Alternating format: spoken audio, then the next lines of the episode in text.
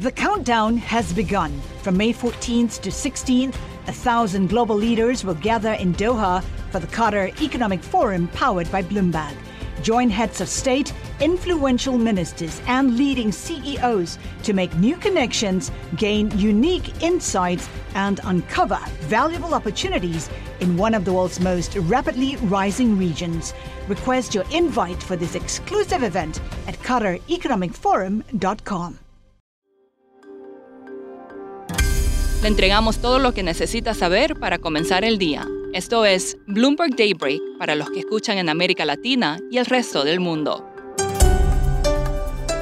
Buenos días y bienvenidos a Bloomberg Daybreak América Latina. Es miércoles 10 de enero de 2024. Soy Ivana Vargas y estas son las noticias que marcan la jornada. Las acciones y los bonos se estabilizaron y muchos inversores se mantuvieron al margen antes de un informe clave sobre la inflación en Estados Unidos. Los precios del petróleo cayeron. Bitcoin subió antes de una decisión muy esperada de la SEC sobre las solicitudes de ETF de Estados Unidos, que ya se ha transformado en un importante incidente de ciberseguridad. El token subió ayer a un máximo de 21 meses debido a que, según la SEC, su cuenta de X habría sido hackeada y subieron una publicación falsa en la que afirmaban que la agencia había aprobado la emisión. El regulador dijo que trabajaría con las autoridades para investigar el incidente. La plataforma X dijo que la cuenta comprometida no tenía autenticación de dos factores para ingresar. Las ventas mundiales de chips aumentaron por primera vez en más de un año a medida que la demanda comenzó a recuperarse gracias a la inteligencia artificial. Los ingresos alcanzaron los 48 mil millones de dólares en noviembre, un aumento del 5,3% respecto al año anterior. Y el director ejecutivo de Boeing contuvo las lágrimas cuando dijo, debemos reconocer nuestro error después de la explosión de la puerta de Alaska Airlines. Los gobiernos de Estados Unidos, el Reino Unido y la eurozona comenzarán a inundar el mercado con deuda a un ritmo casi sin precedentes en las próximas semanas. Estos países, junto con Japón, venderán 2,1 billones de dólares netos en nuevos bonos para financiar los planes de gasto de 2024 un aumento del 7% respecto al año pasado, según Bloomberg Intelligence.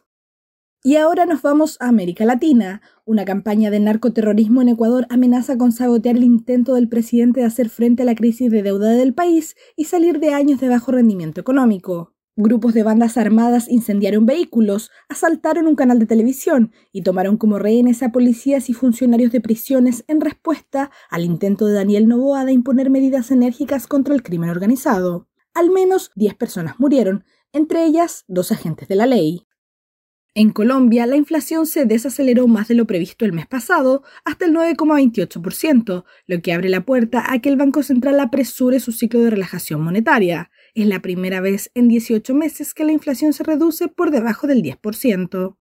Una investigación realizada recientemente por Bloomberg News reveló cómo especímenes contaminados de un medicamento llamado metotrexato y que se usa en quimioterapias contra el cáncer provocó la muerte de varios niños en Colombia.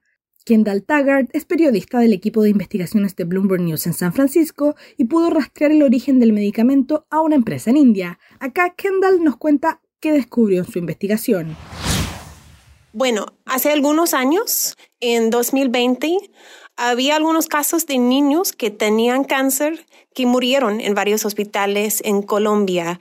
Había más de 100 niños que tenían reacciones a un medicamento y con la pandemia y todo, no había mucha investigación. Entonces yo quería entender qué pasó y qué fue la causa de, todo esto. Y lo que encontramos es que había un fabricante en India, un lugar muy, muy importante para todos los medicamentos del mundo, y que este medicamento tenía una bacteria, no fue estéril y fue muy peligroso para los pacientes que lo recibieron.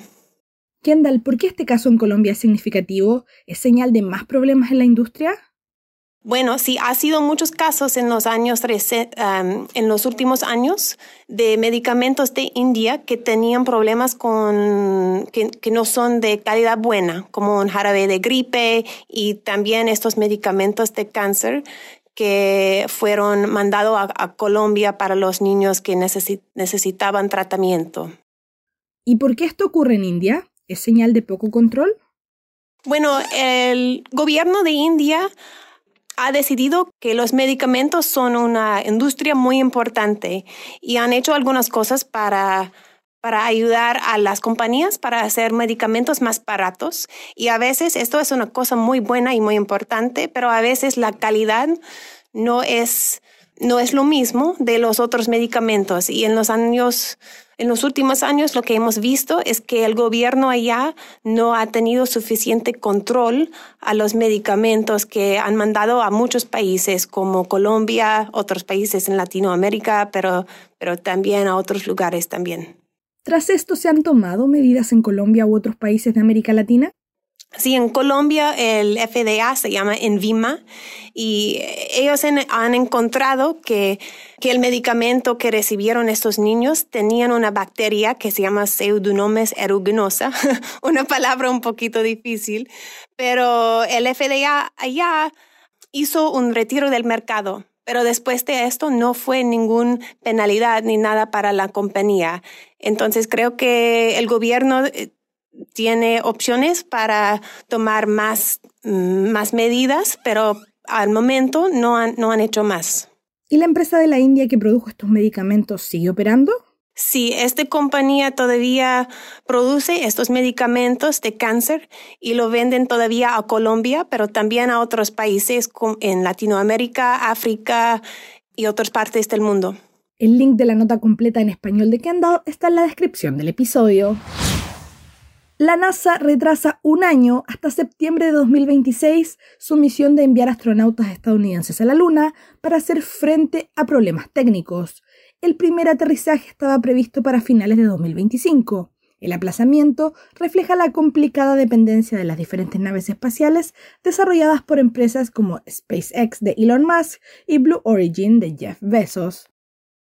Eso es todo por hoy. Para más información de Bloomberg News en español, los invito a suscribirse al newsletter 5 cosas para que inicien el día bien informados.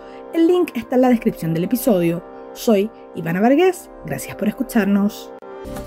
Para conocer todas las noticias que necesita para comenzar el día, revise Daybreak en la app Bloomberg Professional, donde puede personalizar las noticias que desee recibir. También puede suscribirse a la versión solo audio en Spotify, Apple Podcasts o la plataforma de su preferencia. Eso es todo por hoy. Escuche de lunes a viernes Bloomberg Daybreak.